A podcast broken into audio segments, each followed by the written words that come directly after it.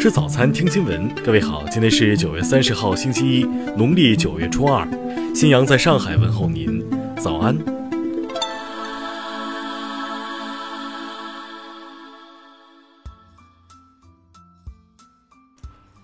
首先来关注头条消息。昨天下午，港独台独势力相互勾连，在台北举办所谓“撑港反集权”游行。乱港艺人何韵诗抵达现场后，被不明人士往头部泼红漆，不少台湾网友则对此冷嘲热讽。据了解，何韵诗下午两点五十分接受媒体访问时，突然遭到后方不明人士对其泼洒红色油漆。主办单位指出，该男子身穿黑色上衣，脸上戴着面罩，头戴安全帽。警方随后在现场抓捕两名男子，并带回派出所问询，究竟两人为何朝何韵诗泼洒红漆？后续仍有待进一步调查理清。全案将由警方以公然侮辱罪侦办。何韵诗被泼红漆后，网上一片沸腾。有网友表示：“这些暴徒走到哪儿都不受欢迎，我只想说四个字：大快人心。”他出卖香港，终于有人帮香港人出一口气。听新闻早餐知天下大事。交通运输部门预计，十月一号九点到十六点迎来国庆假期出城高峰，珠三角、长三角等出行集中区域路网通行压力大。商务部昨天会同发改委、财政部等部门，共向市场投放中央储备猪肉一万吨。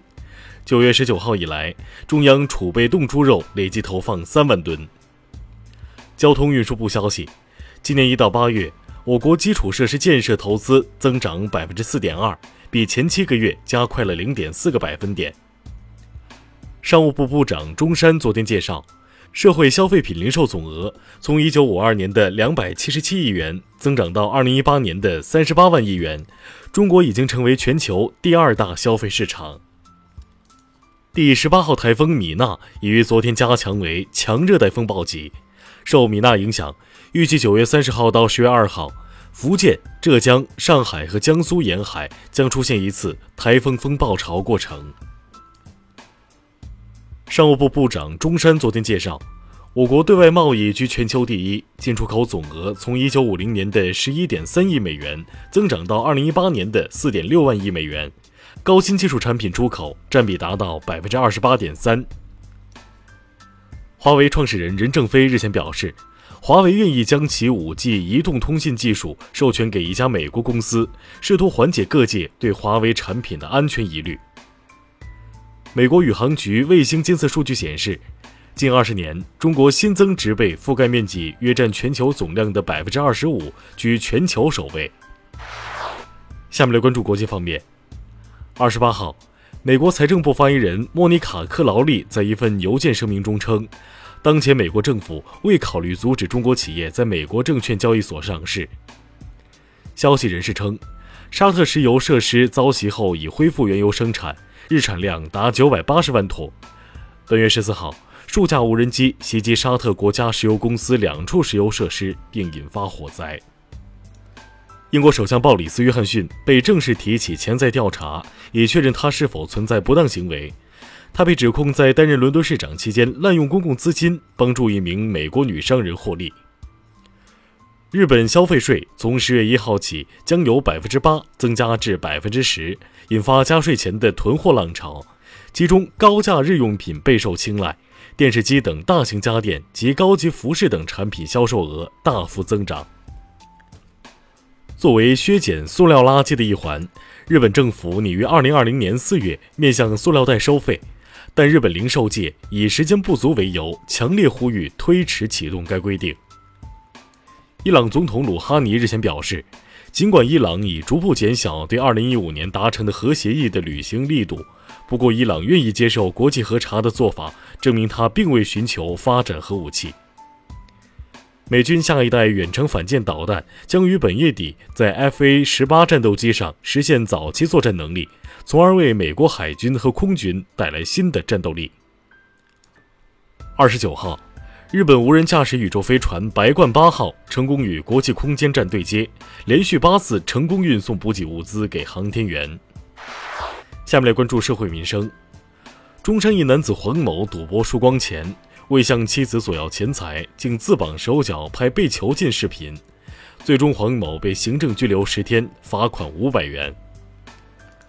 抚顺一无三轮电动车驾驶资格的快递员被查酒驾，进一步检查中，民警发现三轮车货箱内竟坐着快递员妻子和婴儿，该快递员将面临一千七百元罚款、记三十六分等处罚。孝感民警近日拦截了一辆逾期未年检的机动车，检查发现驾驶人李某系两千年出生，且无驾驶证且逆行。据李某交代，其听朋友说上路逆行监控就拍不到，未想被抓现行。日前，萍乡一男子江某驾无牌轿车为逃避检查，将交警拖拽甩出三十余米，随后江某弃车逃跑。在交警与江某联系后，其迫于压力自首。经查，江某无证驾驶且有多次前科。近日。陕西榆林一对迎亲婚车在途中遭遇七人阻拦，其讨要洗钱，并称不给不走。目前，上述七名人员已被警方抓获，并被行政拘留五天。下面来关注文化体育。在昨晚举行的女篮亚洲杯决赛中，中国女篮六十八比七十一遗憾不敌日本，连续四届亚洲杯无缘冠军。女排世界杯收官日，中国女排再获荣誉。朱婷昨天卫冕女排世界杯 MVP，朱婷、闫妮、王梦洁、丁霞入选本届赛事的最佳阵容。位于上海的全国首家以国歌《义勇军进行曲》为主题的展示馆改扩建工程昨天竣工，十月八号起向市民开放体验。据美国媒体报道。吉尼斯世界纪录认证的全球最年长理发师安东尼·曼西内利十九号在纽约去世，享年一百零八岁。以上就是今天新闻早餐的全部内容，请微信搜索 xwzc 零二幺，也就是新闻早餐拼音首字母再加数字零二幺。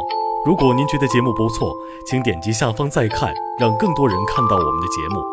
一日之计在于晨，新闻早餐不能少，咱们明天不见不散。